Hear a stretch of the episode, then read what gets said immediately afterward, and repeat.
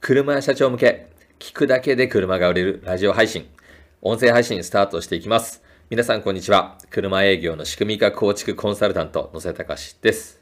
えー、今回のテーマはですね、お客様にどうやって売るかっていうのを考える前になぜ買わないかを考えたことがありますか中古車販売の本質とはについて詳しくね、お伝えしていきたいと思っています。でですね、えー、中古車販売っていうのは昨今、えー、マーケティングを取り入れろと、取り入れろと、コンサルタントが集まってきている業界になっています。そして、コンサルタントの教えをもとに、多くの車屋さんは車をお客様にどうやって売るかっていうことを一生懸命考えています。で、私はですね、まあ、相談に来る社長さんにはいつもどうやって売るかを考え、まあ、売り方とか集客などのやり方ばかりを探しているから、お客様に信頼されずになかなか売れないんですよっていうふうにお伝えすることがあるんですが、そう話すとですね、まあ、車を売ってるわけだから、まあ、それをどうやって売ればいいのかを考えて、まあ、いろいろな創意工夫をするのは当然じゃないんですか？と言われるんですね。で確かにその通りなんですけれども、ただですね、このどうやって売るかっていう思考がお客様のことを見れなくなったりですね、まあ、売れなく、結果売れなくなってしまう原因にもなりうるんですね。では、なぜ売り方ややり方ばかりを考えてはいけないのでしょうか？で、その理由と経営の本質、原理原則っていうのをね、今回ね、お伝えしたいと思っています。で、まずはじめにですね、どうやって車を売るかという思考は、売り手目線であるということについてちょっとね、お話ししていきます。で、ほとんどの人がお客様にどうやって車を売りつければいいのかと考えています。まあ、だから、目先の売り方、やり方ばかりに目がいって、お客様のことを一切ね、考えられていません。例えば、車を売るために、ウェブ広告はどうなのか。車を売るために、新車リースはどうなのか。車を売るために、YouTube 集客はどうなのか。車を売るために、Instagram は ?LINE はブログはセールストークはなどと、もうこんな風にね、前提条件がこう、車を売るためにっ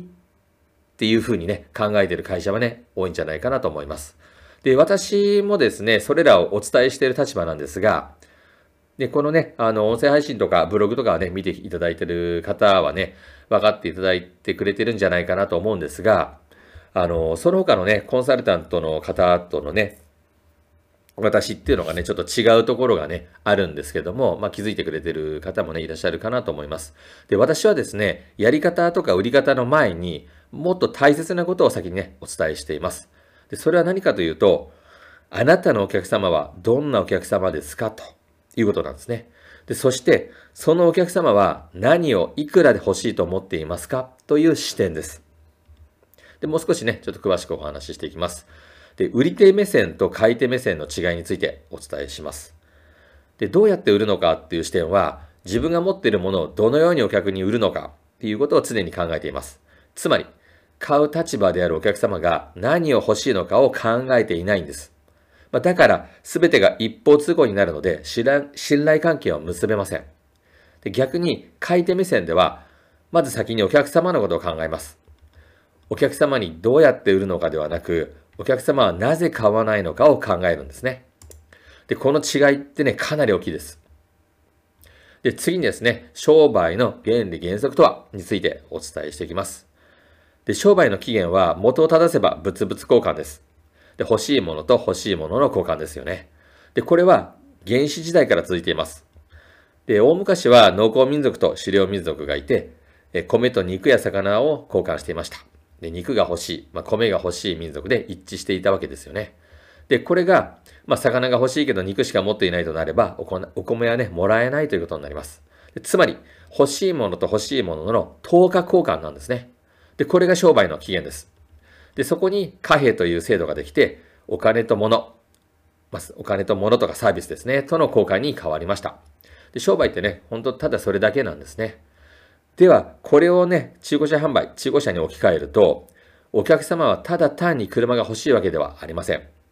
でもっと具体的なね、欲しいっていうね、欲求があるんですね。で例えば、えー、子供が生まれて広めの車を必要としているお客様が予算100万円以内のできるだけ綺麗な中古車が欲しい。で、これがお客様の欲しいになります。で、これをね、マーケティング用語とかで wants ということもありますよね。で、そのお客様に対して欲しいものを用意できている車屋さんはどうでしょうか、まあ、簡単に売れるのではないでしょうか欲しい人にね、差し出すだけですよね。で、お客様は欲しいものを欲しい価格、買えるね、予算とかでね、こう探してるわけですよね。で、その欲しいを具体的にすれば、お客様に差し出すだけ、見つけてもらうだけで売れるようになります。で、私がですね、コンセプト設計を明確に、営業の仕組み化が集客よりも大切と言っている理由は、ここにあるんですね。では次に、お客様の欲しい、ウォンツをね、見つけ出すためには、なぜ買わないのかを探ることについて詳しくお話ししていきます。お客様が買いたい理由を探そうとすると、どうしても主観が入ってしまいます。